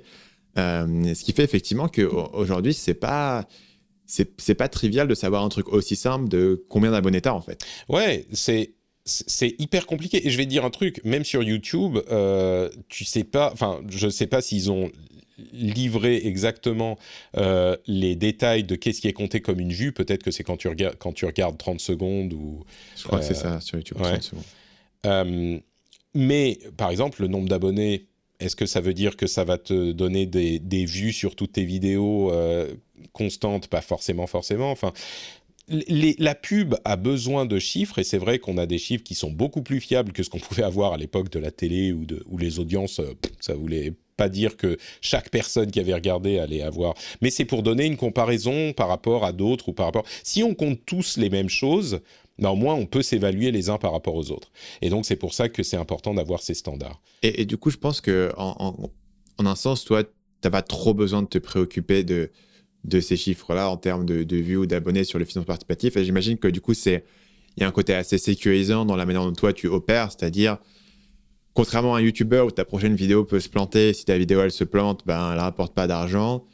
euh, toi, tu as, quelque chose qui est beaucoup plus sécurisé en termes, de, en termes de revenus. Tu sais que tu continues à produire ton podcast, euh, tu continues en fait finalement à pouvoir le financer euh, de la même manière. Bah, il y a toujours une inquiétude. Hein. Je veux dire, il y a un churn qui est, qui est là. il m'est arrivé de perdre en, en, en Patreon, en soutien, il m'est arrivé de perdre 10% sur quelques mois. Euh, et, là, évidemment, j'ai commencé à paniquer. Je me suis dit, mais qu'est-ce qui se passe? Et j'ai dû identifier la raison pour laquelle ça s'est produit et je l'ai trouvé. Et c'était quoi la raison du coup? Ah bah, C'est tout bête, c'est que j'ai arrêté d'en parler au milieu de l'émission. Tu vois, je me suis dit, euh, soyons, euh, soyons détendus. maintenant, j'ai un truc qui roule. Je vais en parler au début et à la fin de l'émission succinctement. Mais les gens savent. Tu vois, les gens sont au courant, donc s'ils veulent, ils vont, ils vont soutenir. Et donc j'ai arrêté d'en parler, de faire une interruption au milieu de l'émission pour en parler. Et sur trois, ou peut-être un peu plus que trois ou quatre mois, j'ai perdu 10%. Parce que le churn est permanent. Il y a des gens qui arrêtent tout le temps, tout le temps, tout le temps. Et donc, il faut euh, euh, les remplacer. Il faut, alimenter avec d'autres personnes, sinon ça, ça, descend. Voilà, exactement. Et, et quand j'ai arrêté d'en parler, bah, c'est descendu. Alors, peut-être qu'il y avait d'autres facteurs et que c'était un hasard, mais c'est moi ce que j'ai compris. Et quand j'ai recommencé à en parler, c'est remonté. Donc, et, l'audience, je te disais, j'étais à 24 000 euh, ou 25 000 euh, en, 2015, 20 euh, ou 25 000 en 2015. L'audience, quand je te parlais de la courbe tout à l'heure, de la progression constante, lente mais constante, ça a effectivement progressé sans arrêt pendant des années et des années. Donc maintenant, je suis beaucoup plus haut que ça. En plus, je suis passé en hebdo, etc. Mais, mais, mais, mais c'est pas que je me préoccupe pas du tout des chiffres. Euh, que ce soit pour Patreon ou pour la pub, évidemment que euh, c'est un truc sur lequel je garde un œil. Et il faut, parce que ça serait, euh, ça serait pas sain de ne pas du tout s'en inquiéter, parce que sans ça, je mange pas. mais je suis pas, et, je, je m'en rends encore plus compte avec YouTube aujourd'hui, puisque je suis également sur YouTube pour parler de jeux vidéo. mais je m'en rends compte, sur YouTube, on est complètement suspendu à tous les chiffres et on vit ou on meurt avec le, petit onglet Analytics euh, de, notre compte YouTube. Euh, et, et c'est pas du tout cette relation-là que j'ai, moi, euh, avec, la, avec la, le podcast. c'est aussi que YouTube, il y a un petit côté casino, je trouve, dans leur Google Analytics. Ah, T'as un truc en, real time que tu peux voir. Maintenant, ils te disent, et ça, je trouve ça c'est très bien dans un sens, hein, le, le, petit, le classement de tes vidéos. Donc, il te dit, c'est la vidéo est, classée numéro 3 parmi tes 10 derniers uploads. Donc, ils sont vraiment, t'as l'impression d'être dans Candy Crush quasiment à jouer contre le truc et avoir des chiffres. Et, ils disent, bravo, t'as plus de clics sur cette nouvelle vidéo, t'as fait un super job. dis, ouais, vas-y, j'ai réussi ou bravo, tu as eu plus d'abonnés ce mois-ci que d'habitude. Ils sont, ils sont assez forts là-dessus, alors que sur le podcast, par comparaison, bah, c'est assez ennuyeux. Quoi. Tu dis, ah bah tiens, ok, j'ai fait X téléchargements. Super. C'est ça. Non, mais c'est même, enfin, même sur YouTube, c'est facteur de stress, hein, parce que quand tu lances ta vidéo et que tu vas voir les, les, les performances au bout de euh, deux ou trois heures ou de mm. un jour et que tu vois qu'elle est septième ou dixième par rapport aux précédentes, tu, déprimes. Enfin, je sais pas pour toi, mais moi perso, euh, je me dis mais merde, ça y est, je vois rien, je suis une merde. Je, je sais, tu vois, c'est euh, et et c'est vrai que sur les podcasts, oui, c'est pas du tout ça. Moi, je publie mon podcast et puis je vais faire autre chose. Et, puis, et puis j'imagine que tu as moins de variance. Enfin, moi, en tout cas, sur mes podcasts, euh, grosso modo, ils vont faire un certain nombre de vues, plus ou moins. oui. 20%, 30%. Sur les vidéos YouTube, tu te dis, bon, ça se trouve, elle va faire du, du simple au, au quintuple, voire plus. du coup, il y a une variance qui est supérieure. Complètement. Sur YouTube, euh, enfin, dans les podcasts, les gens sont abonnés, donc le podcast est téléchargé, qu'ils l'écoutent ou pas. Donc c'est là aussi que c'est compliqué de compter les choses, tu vois.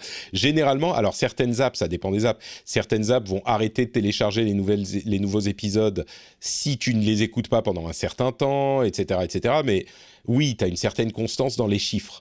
Euh, mais sur YouTube, au-delà même de la performance de ta vidéo euh, pour la qualité de la vidéo, il y a complètement le côté casino où si l'algorithme décide pour une raison ou une autre que euh, ta miniature est attirante, enfin c'est pas l'algorithme qui décide, c'est si les gens cliquent euh, dessus si les gens font l'action de cliquer dessus, là où sur podcast, il n'y a pas d'action à faire de cliquer dessus, euh, si les gens vont cliquer dessus, ça va emballer la machine et tu peux avoir des vidéos effectivement qui vont euh, croître très très vite. Moi, ça m'est arrivé euh, deux ou trois mois après le lancement de la chaîne. j'ai eu deux vidéos à quelques semaines d'intervalle qui ont beaucoup plu et qui ont fait, moi généralement mes, mes chiffres de vidéos, si je regarde, là je suis dans les analytics, euh, les, les, chiffres des vidéos, c'est autour de, on va dire, 5 et 10 000 vues pour une vidéo. Donc tu vois, je suis encore très modeste hein, sur YouTube. Et euh, j'ai eu deux vidéos qui ont atteint les 80-100 000 vues. Et ce qui, ce qui est euh, bien sûr énorme et qui m'a amené beaucoup d'abonnés et qui m'a fait passer à 10 000 euh, en, quelques mois, ce qui est, et qui viennent pas, pas vraiment du monde du podcast. Hein. c'est vraiment des gens qui m'ont découvert sur YouTube. Mais mais c'est pas le comportement normal de ma vidéo, de mes vidéos. Tu vois, le comportement normal, c'est euh, une croissance relativement euh, régulière. Mais, euh, mais si tu as une vidéo qui s'emballe, tu peux vraiment toucher le jackpot. Comme, Du coup, ça fait, ça fait, quoi pour toi en venant du monde du podcast? Ou en fait, du monde du podcast, moi, j'ai jamais vécu ça. J'ai jamais eu un podcast qui avait marché dix fois mieux que le précédent. Non, ça, ça C'était quoi C'était un truc excitant. C'était, tu t'es dit, waouh, c'est, tu, tu, tu checks tes analytics toute la journée. C'est quoi le, c'est agréable ou au contraire c'est euh, anxiogène? Bah, Les deux. Euh, quand ça va dans le bon sens, euh, c'est énergisant. Et quand ça va dans le mauvais sens, tu déprimes. C'est ce que je disais tout à l'heure.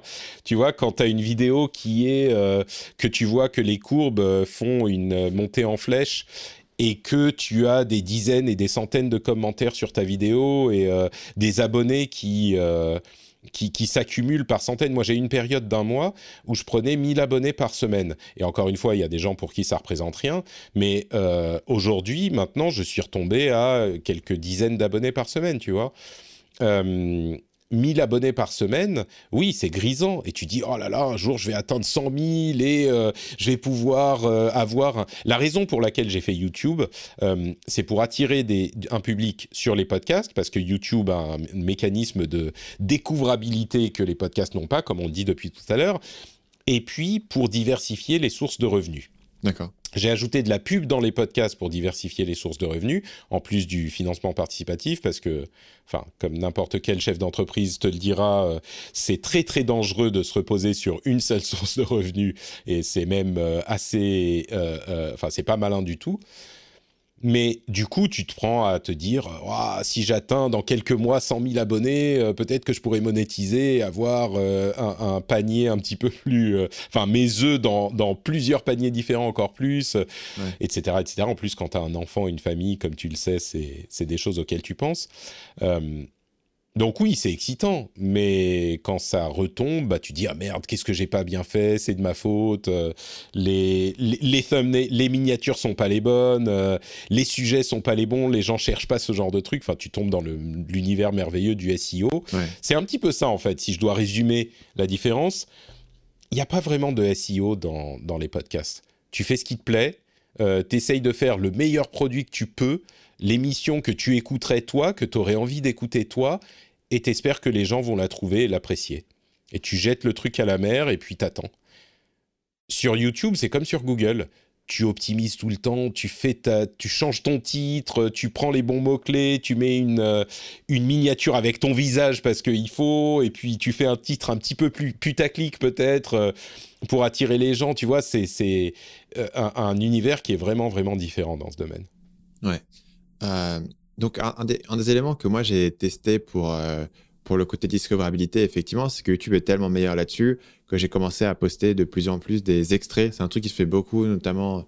Moi, je l'ai vu chez beaucoup d'Américains qui, qui arrivent vraiment à, fonctionner sur une viralité là-dessus, poster des extraits du coup du, podcast. Donc, ce qui en un sens, tu peux considérer ça comme un espèce d'échec de l'écosystème podcast où en fait tu as besoin de YouTube pour promouvoir ton podcast, mais c'est pas mais pas une, réflexion qui est absurde, c'est-à-dire que bah, si c'est compliqué de rentrer dans un podcast de 1h30, c'est peut-être plus simple de rentrer sur un extrait de 5 minutes avec un titre euh, bien putaclic et une petite miniature où tu rentres 5 minutes, tu dis bah tiens, je vais peut-être écouter le truc entier et tu vas aller le voir. Et euh, nous, on a, on a alors, bah, comme toujours avec le podcast, c'est compliqué vraiment de mesurer l'impact de ça. Tu vois, on a des gens qui écoutent les extraits et qui les découvrent. Il y a certains extraits qui ont, qui ont, une, bonne, euh, qui, ont une bonne performance. Euh, savoir exactement combien de personnes derrière vont aller se dire je vais récupérer le podcast entier, c'est pas évident. mais on a eu quelques, quelques éléments là-dessus. Je sais pas si tu as testé ça. Je sais que tu as une chaîne où tu postes tes podcasts sur YouTube. Ouais, c'est euh, mais ils sont postés uniquement en audio, tu vois, donc euh, sans vidéo, c'est un petit peu. Maintenant, je fais également la diffusion en direct sur Twitch.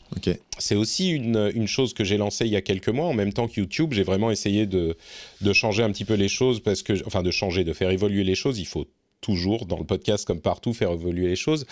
Mais euh, j'ai dégagé, grâce à la pub justement, suffisamment de revenus pour euh, prendre une freelance qui m'aide à la publication et au montage, et etc.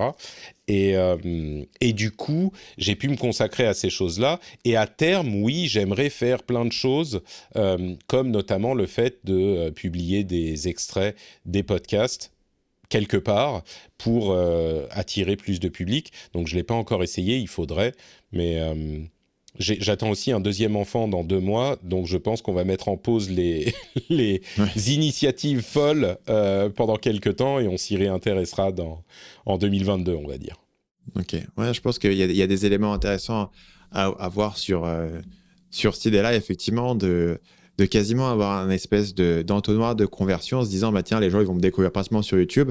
Mais après, c'est important de les amener sur le podcast parce que potentiellement, bah, c'est là où toi, tu, tu, fidélises le plus de ta communauté. Et potentiellement, c'est là où, les gens vont, vont aller plus en profondeur dans, dans la connaissance de, de, ce que tu racontes et, y compris sur le financement participatif, etc. Donc, il y a potentiellement un, élément intéressant ici. C'est intéressant que, que toi, étant un, vétéran du podcast, tu t'intéresses à, à YouTube aujourd'hui. Euh, mais dans, dans un sens, c'est totalement cohérent. Tu vois, quand tu regardes la, force de recommandation que YouTube peut avoir, c'est compliqué d'imaginer qui va faire mieux sur, sur du podcast. Et donc, c'est une manière de. Je ne suis pas du tout surpris, tu vois, que les gens que tu touches sur YouTube sont des gens euh, qui t'avaient totalement perdu de vue ou des gens qui ne sont pas du tout sur ton podcast, simplement parce que euh, il y a tellement de gens qui sont sur YouTube et qui passent pas mal de temps. Pour le meilleur ou pour le pire, du coup, on est, on est sur effectivement le côté où quand tu es sur le podcast, tu avances un peu à l'aveugle, tu sais pas trop ce qui marche, donc tu fais ce qui te plaît et tu sais pas trop, et les gens te découvrent, tu sais pas trop comment, et tu es content, mais tu sais pas trop pourquoi. Et sur YouTube, on te donne tellement d'outils et d'optimisation que finalement, c'est assez séduisant de dire, bah tiens, j'ai envie d'aller toucher tous ces petits leviers, de voir tous ces petits chiffres. Sûr. Mais, euh, mais voilà, pour, pour, pour créer une audience. Donc moi, parfois, les gens viennent me voir en me disant, est-ce qu'il faut que je fasse un podcast, il faut que je fasse YouTube? Moi, j'ai commencé par le podcast sur Marketing Mania euh, quasiment, je crois, un an ou un an et demi avant de faire la chaîne YouTube. Aujourd'hui, finalement, je conseille plutôt aux gens de, faire, de commencer par YouTube en se disant c'est plus facile de trouver ton audience quand même, ça prend moins longtemps. Euh, ce qui est un peu dommage parce que finalement, moi, le, format vraiment euh, de mon cœur au départ, vraiment le podcast. Et moi, finalement, les vidéos, je voulais pas en faire parce que je pensais que euh, il n'y avait pas de place pour le contenu que moi je voulais faire. Je me dis, bah tiens, euh, YouTube c'est plus de l'humour, du divertissement, etc. moi je voulais faire des, des, vidéos, tu vois, un peu plus euh, d'analyse, je voulais parler de marketing, de trucs comme ça. Je me dis, bah tiens, les gens vont pas aller regarder ça. Bon, l'histoire m'a donné tort, mais au départ je voulais pas en faire. Je me disais, le podcast c'est un vachement meilleur format. Et c'est vrai qu'aujourd'hui, même pour les gens qui sont séduits par ça et qui sont pas forcément à l'aise avec YouTube parce qu'il faut montrer son visage, etc. Euh, je peux moi leur conseiller de commencer par YouTube ou en tout cas de, ou alors de faire les deux en même temps. Quoi. Mais probablement commencer par YouTube parce que faire deux choses en même temps, c'est pas forcément facile. Je pense que c'est plus facile pour toi de commencer YouTube alors qu'aujourd'hui que ton, ton univers de podcast il est calé, plutôt qu'une personne de se dire je vais me lancer sur les deux en même temps. C'est peut-être un petit peu casse-gueule. Ah oui, mais je suis complètement d'accord. Et puis, il y a un autre facteur, c'est que même si on a beaucoup de facilités techniques aujourd'hui et beaucoup d'outils euh, pour faire des vidéos sur YouTube, euh, c'est beaucoup, beaucoup, beaucoup plus compliqué de faire de la vidéo que de faire de l'audio. Et moi, j'ai, c'est pas, j'ai pas commencé à penser à faire YouTube cette année hein, ou l'année dernière. J'y pense depuis que je me suis lancé. Euh, et j'ai toujours fait le choix de ne pas y aller parce que c'est beaucoup plus complexe justement. Donc, euh, notamment au niveau du montage, j'imagine. Bah, pas que le montage, tu sais, il faut avoir euh, un éclairage correct, une caméra qui coûte plus cher que le, matériel de capture audio.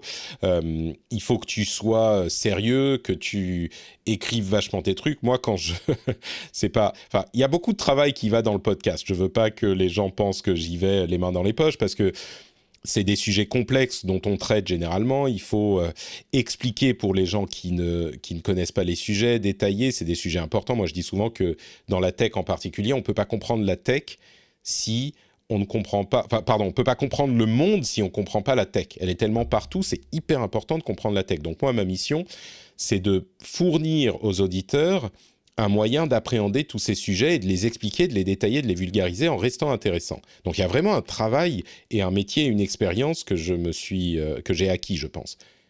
Mais quand je fais un podcast, j'y vais et je parle avec des amis, tu vois. Alors que quand tu fais un truc YouTube, il faut penser à tous ces trucs. Et moi, je fais un podcast d'actu, donc les sujets me, me viennent tout seuls. Les... Sur YouTube, il y a énormément de choses que ça implique qui sont euh, prises de tête et stressantes et qui demandent des expertises dans différents niveaux. Euh. donc, euh, donc oui, je, mais en contrepartie, je pense que tu as raison, la découvrabilité sur YouTube est un facteur hyper important, alors que sur, dans les podcasts, il y a des gens qui me demandent comment est-ce qu'on fait pour faire connaître un podcast? Alors, fais-le pendant longtemps. c'est ça. Je ne saurais pas te dire. Le, meilleur moyen, c'est d'aller dans d'autres podcasts parce que de cette manière, il y a une sorte de cross-pollinisation qui s'opère. Euh, mais aujourd'hui, c'est très rare. potentiellement d'avoir des invités sur le tien qui vont ensuite le partager. Euh, c'est les deux seuls euh, ouais, ouais, ouais. les potentiels. Oui, en, partie aussi. Mais, mais oui, mais c'est le seul moyen que je vois. Donc, voilà, aller dans. Enfin, tu vois, à l'époque, je disais aller dans des forums qui traitent des sujets qui, vous intéressent et parlez-en. Mais aujourd'hui, les forums, ça n'existe plus. C'est les réseaux sociaux. Mais pour être. Enfin, bon, bref je suis d'accord avec toi, c'est compliqué. Euh, tu t'es décrit tout à l'heure comme étant un, artisan du podcast. Qu'est-ce qui fait de toi un artisan du podcast ou c'est quoi cette, euh, cette philosophie? Ouais, c'est vraiment le terme que je préfère pour décrire mon activité parce que indépendant, ça veut plus dire grand-chose. Euh, indépendant, ça peut vouloir dire un journaliste qui a quitté une radio ou une rédaction pour se lancer tout seul, et il y en a beaucoup qui font ça aujourd'hui, ou qui créent des boîtes euh, pour faire du podcast natif, mais qui sont euh, des boîtes avec des employés où il y a des journalistes, des, des enfin des monteurs, etc. Euh, ou alors, ça peut vouloir dire indépendant, quelqu'un qui fait ça de manière en amateur, tu vois. Et, je trouve que artisan correspond bien à ce que je fais parce que je suis assez seul dans mon entreprise. comme je disais tout à l'heure, j'ai aujourd'hui des gens avec qui je travaille et je rémunère plusieurs personnes en, temps partiel ou en pige, tu vois, des intervenants, etc. Mais et euh, quelqu'un qui m'aide au montage. Et enfin, il y a plusieurs personnes qui sont rémunérées, mais euh, je reste quand même essentiellement seul dans mon arrière-boutique à ciseler mes émissions, à les construire avec amour et ensuite à les vendre euh, tu vois, les proposer plutôt aux, auditeurs euh, et également à les vendre parce que c'est un facteur important. Et c'est ce qui fait que, tu vois, un artisan, c'est marrant, j'en parlais il y a quelques jours dans une autre émission, mais un artisan boulanger, c'est quelqu'un qui fait sans doute ça parce qu'il a euh, envie et qu'il a la passion ou qu'il a le, feu, tu vois. Je pense pas qu'on devienne boulanger euh, parce qu'on s'est dit est-ce que je vais être, euh, tu vois, avocat ou boulanger? Non, je vais choisir boulanger. Il faut vraiment aimer ce qu'on fait, je crois. Et et ou qu'il y ait une tradition dans la famille, enfin j'en sais rien, mais mais c'est pas pour ça que le boulanger, quand tu vas rentrer dans sa boutique, tu vas voir le croissant et tu vas dire ah bah vous faites ça par passion, euh, euh, je vais pas, vous n'avez pas besoin d'argent donc tu prends le croissant sans payer, tu vois. C'est quand même quelqu'un qui a une entreprise qui fait ça pour gagner sa vie et qui va te vendre son croissant. Euh, bah moi c'est pas que je vends tout, mais on peut écouter les émissions sans payer avec de la pub, mais c'est quand même un truc que je fais pour en vivre. Et l'un ne délégitimise pas l'autre. Je le fais avec beaucoup de passion et avec beaucoup d'amour et je mets tout ce que j'ai dans chaque émission que je publie. Mais c'est quand même quelque chose que je fais comme métier et dont j'espère que je peux vivre et j'espère vivre décemment. Donc artisan, ça correspond très bien à ce que je fais, je trouve. est-ce que ça veut dire que tu cherches à limiter l'équipe qui va y avoir autour? Est-ce que ça veut dire que tu veux pas devenir une boîte de podcast natif et qu'au contraire tu veux rester une personne qui fait principalement son podcast et qui a les mains euh, dans la, pâte à pain et qui, met les trucs au four chaque matin. C'est, ça veut dire aussi ça ou, ou pas vraiment? Bah, je crois que moi, je le ferais. Euh, quand je te disais, c'est mon coup de cœur euh, professionnel, le podcast, c'est vraiment le cas. Hein. Je suis tombé amoureux de la chose. comme dans la vraie vie, je suis tombé amoureux de ma femme à l'instant où je l'ai, je l'ai vu. les podcasts, à l'instant où j'ai commencé à en faire, je suis tombé amoureux. Et, je pense que je vais faire ça pendant très très longtemps. Je veux pas dire euh, jusqu'à la fin de ma vie parce qu'on ne sait jamais, mais je pense que je vais continuer à faire ça très longtemps. Oui, avec les mains dans le dans le dans le pétri. Euh, et je ferai toujours mes podcasts à moi. Est-ce que la boîte va changer de, voilure à un moment? J'en sais rien. Moi, la progression reste, euh, c'est pas exponentiel, tu vois. On a une progression qui n'est pas une progression de start-up. je, je, je continue de manière modeste. Si à terme je peux engager une personne ou deux à temps plein, je pense que je voudrais le faire, mais pour me permettre de moi créer plus.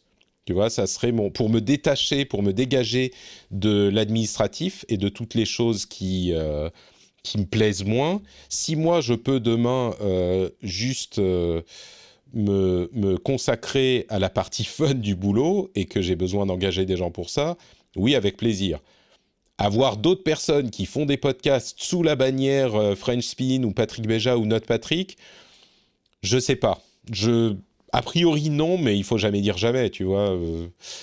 Bon, on a eu une expérience qui était, euh, qui nous a un peu refroidi il y a quelques années avec mes amis. On avait, avec des amis, on avait créé une société qui s'appelait No Watch où on avait réuni tout un tas de créateurs de contenu. C'était au début des années 2010 donc euh, c'était bien avant que ça ne soit raisonnable. Et on avait créé euh, ce regroupement qui essayait de monétiser avec de la pub. Euh, et le problème, c'est qu'on avait réuni beaucoup de gens qui avaient des ambitions et des intentions très différentes dans la création de contenu. On faisait de la vidéo et de l'audio. Et donc, ça n'a pas fonctionné.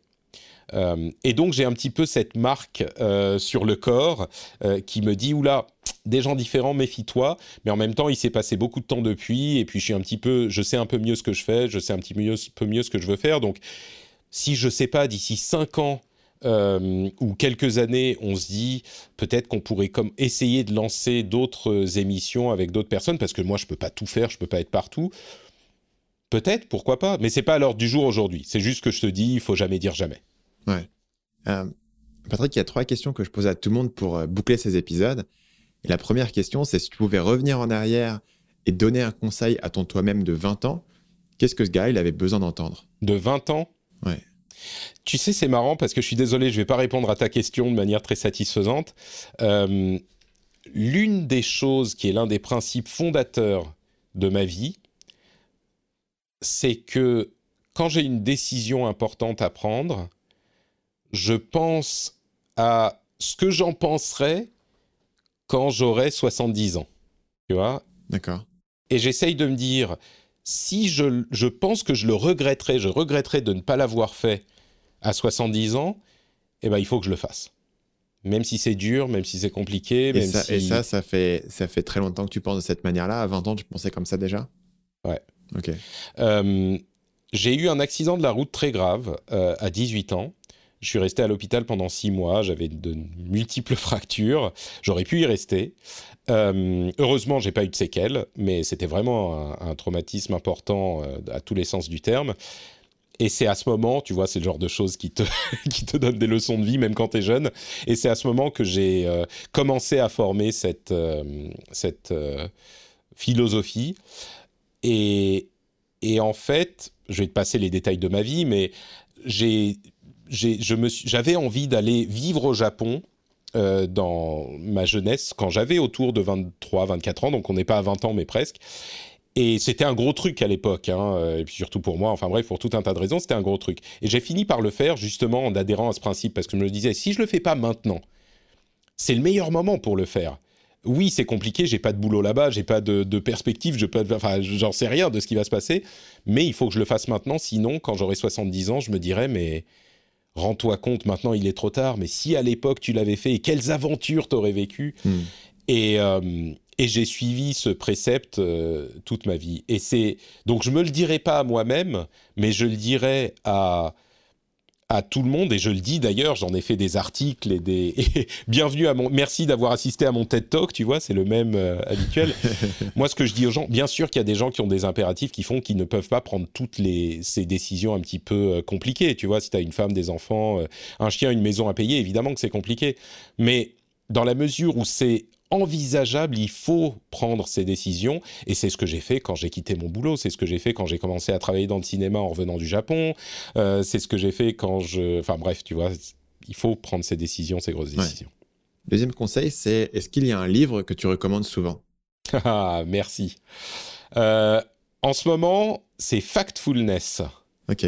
Factfulness euh, de Hans Rosling et son, son équipe est un livre extraordinaire.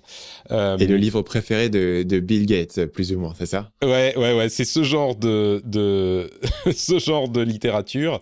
Euh, c'est un statisticien, on parlait de, de, TED Talk, vous avez certainement vu cette vidéo virale où il joue avec les statistiques et, et a des vidéos où les, les, lignes statistiques bougent et montrent l'évolution du monde. Euh, c'était formidable, c'était sorti en, dans les années 2000. Euh, mais il a écrit ce livre pour expliquer aux gens de quoi est véritablement fait le monde et à quel point les choses sont meilleures que ce qu'on pense. On a tendance à penser que le monde euh, va de pire en pire.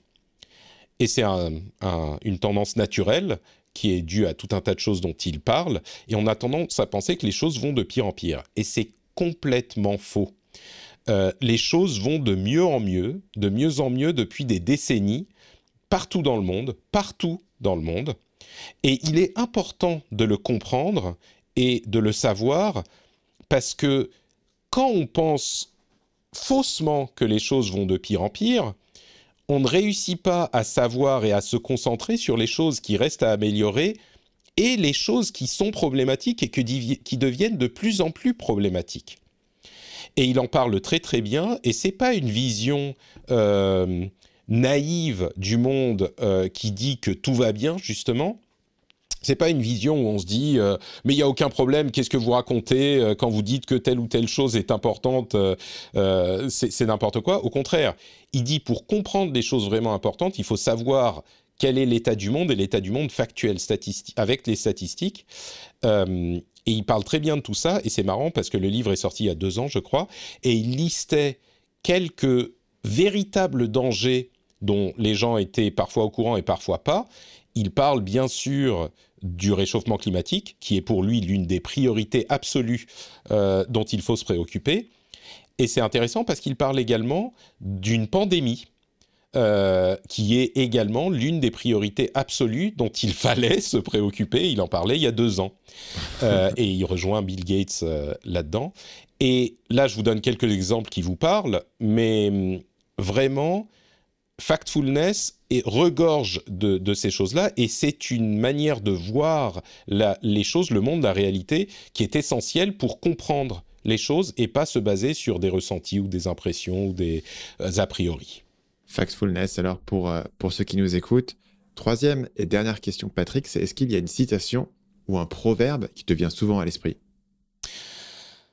Je dirais pas que ça me vient souvent à l'esprit, mais euh, il y a, je suis sûr que c'est quelque chose que tu connais, le discours, euh, c'est l'inauguration de Stanford de Bill Gates. Euh, l'une des choses sur, lesquelles, sur laquelle il insiste énormément dans ce discours qui est euh, fantastique, qu'il faut aller écouter, c'est comme on comprend les choses qui ont de la valeur dans notre parcours personnel et professionnel, on ne les comprend qu'après coup on ne peut connecter les, les, points en une ligne qu'après coup. Donc, c'est, je pense que je t'ai mélangé avec mon Bill Gates. Du coup, c'est Steve Jobs, euh, le discours d'inauguration. Euh, euh, c'est ça dont tu parles. Ah, j'ai dit Bill Gates, pardon. dit Bill Gates. je pense que ta langue Excuse-moi, oui. Ouais, c'est, Steve Jobs. C'est Steve Jobs, bien sûr. Bah, comme ça, tu vois, on aura cité les deux. C'est bien les, les, frères deux.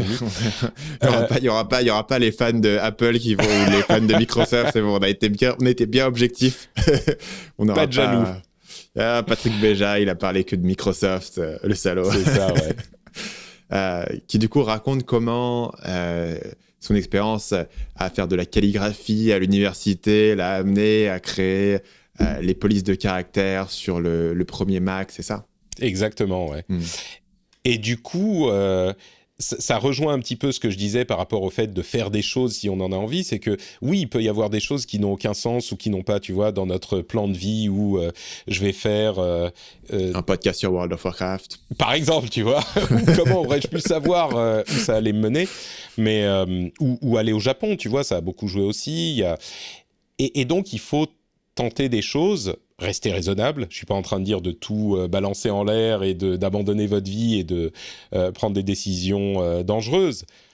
Mais, mais ouais, et, on ne sait que après coup. Et moi, ça me, tu vois, je me retrouve ici à vivre au milieu de la forêt en Finlande par moins 20, alors que je suis né au Liban deux ans avant la guerre. Qui, comment j'aurais pu savoir où les choses allaient me mener? Tu peux pas savoir. Tu peux pas faire de gros plans sur ta vie. Et je dirais même que si tu sais à 25 ans euh, où tu seras à 70, peut-être qu'il y a des gens que ça tranquillise, mais moi je pense que c'est euh, pas forcément la meilleure manière d'appréhender les choses, quoi. Hmm. Donc, donc, ce qui te reste là-dessus en matière de plan, c'est d'essayer de, de voir ce que tu peux euh, gagner comme expérience, comme compétence, comme outil, comme option, comme connexion qui vont te permettre ensuite de construire quelque chose sans savoir exactement ce que ça va être, mais tu peux te dire, moi c'était quelque chose que mon père m'avait dit, je me souviens quand c'était mon tout premier stage en fait. Ça n'a pas de sens de choisir ton tout premier stage en te disant euh, qui va me payer plus parce que de manière en stage tu vas pas gagner beaucoup donc ça servait à rien. Et c'était plus de dire voilà lequel va, va avoir le, le plus d'intérêt ou va t'ouvrir le plus d'expériences intéressantes pour la suite parce que finalement c'est pour ça que tu es là. C'est pour euh, ouais. Et euh, effectivement je pense que ça se généralise pas mal quoi finalement qu'est-ce qui va t'apprendre des trucs des bonnes compétences des bonnes connexions des bonnes des bonnes expériences qui t'ouvrent les portes ensuite? Tu sais pas quelles sont ces portes mais au moins tu te dis j'ai des outils. Quoi. Je dirais que euh, oui, c'est vrai, mais c'est encore un regard qui est un petit peu trop utilitariste sur la chose. Moi, je dirais que euh, tu peux pas savoir ce qui va te servir tout court. Si tu penses à ah, quel est le, le stage qui va le plus me servir, euh, oui, ok, mais peut-être que c'est pas un stage qui va te servir. Peut-être que c'est le fait euh, d'aller faire euh, de la musique avec tes potes pendant un an euh, dans les rues de Bayonne, tu vois, et sans penser à ton avenir. Peut-être, j'en sais rien. Et peut-être que c'est la pire connerie que tu feras. Mais mm. encore une fois, quand on pense, moi je commence à avoir un certain âge et je continue à faire des conneries et des, et des trucs un peu fantaisistes parce que je, je, je, peux encore. Mais mais surtout quand tu es jeune, surtout quand tu pas de responsabilité, il faut faire des conneries parce que si tu les fais pas à ce moment, quand? Quand tu vas? Et, le problème, c'est que si tu fais pas tes conneries à 25 ans ou à 20 ans, tu vas te retrouver à 40 euh, ou 45 à, te, à, être coincé, à détester ton, ton mari et tes enfants, j'espère pas, mais peut-être à, à, être mécontent de ta vie euh, et, te dire euh, ah merde, j'ai raté quelque chose, il faut que je. C'est là les, les, crises de, de, les midlife crises, tu vois, les crises de la quarantaine ou de la cinquantaine. Donc, euh, ouais, je sais pas si c'est très raisonnable ou sérieux ou compréhensible ce que je dis, mais il y a beaucoup de ça dans, dans mon. J'ai fait moi tellement de choses qui n'avaient aucun sens et qui au final m'ont servi que je ressens ce qu'avait senti Steve Jobs. Tu vois, Steve Jobs, il était euh, en train de faire son discours à Stanford et il a regardé dans la caméra, il a regardé dans mes yeux, au fond de mon cœur, il me parlait à moi. C'est ça qui s'est passé. Donc, euh, ouais, ça m'a beaucoup parlé. Et un autre conseil, euh, acheter 7 t-shirts, 7 caleçons, 7 paires de chaussettes exactement identiques et comme ça, vous n'aurez pas à vous emmerder. C'est beaucoup plus important que tout ce que j'ai dit avant. Oubliez tout le reste. Vous achetez sept fois les mêmes, euh, et comme ça, vous emmerdez pas à choisir le matin quand vous vous levez. C'est aussi un truc que faisait Steve Jobs. Euh, et, c'est beaucoup plus simple. Oubliez tout. On va couper le podcast finalement. Gilles au montage, tu coupes tout et tu commences ici. Écoute, c'est un incroyable conseil pour, euh, pour boucler cet épisode. Merci Patrick d'être venu partager ça avec nous. Je t'en prie, merci de m'avoir invité. Merci d'avoir été avec moi jusqu'à la fin de cet épisode. Si euh, vous avez l'habitude de m'écouter, vous voyez venir mon prochain appel à l'action, c'est bien sûr la formation gratuite Comment construire une audience qui achète. C'est une formation sur comment est-ce qu'on choisit un sujet, comment est-ce qu'on crée ce contenu, comment est-ce qu'on démarre, comment est-ce qu'on monte les choses pour pouvoir développer une audience. Patrick a toujours euh, fonctionné sur du financement participatif, ce qui est une manière assez efficace de faire, mais qui prend assez longtemps. Moi, j'ai toujours plus été sur l'idée de je veux monter un contenu qui va donner envie aux gens d'acheter mes produits et services. Si c'est plutôt vers cette direction que vous voulez vous diriger, euh, la formation va vous aider à comprendre ben, comment est-ce que vous allez trouver votre idée, votre audience, votre contenu, comment capturer les emails de ces personnes, comment trouver des produits à leur vendre, etc. Une approche différente, peut-être un peu plus rapide si vous passez par la vente de produits, mais sinon qui peut être complémentaire. Patrick dit lui-même que c'est important d'avoir différentes sources de revenus dans une entreprise, et je suis assez d'accord avec lui. C'est totalement gratuit. Le lien, c'est marketingmania.fr slash audience pour la formation gratuite Construire une audience qui achète. Pour ce, je vous dis à dans deux semaines pour le prochain épisode du podcast Marketing Mania.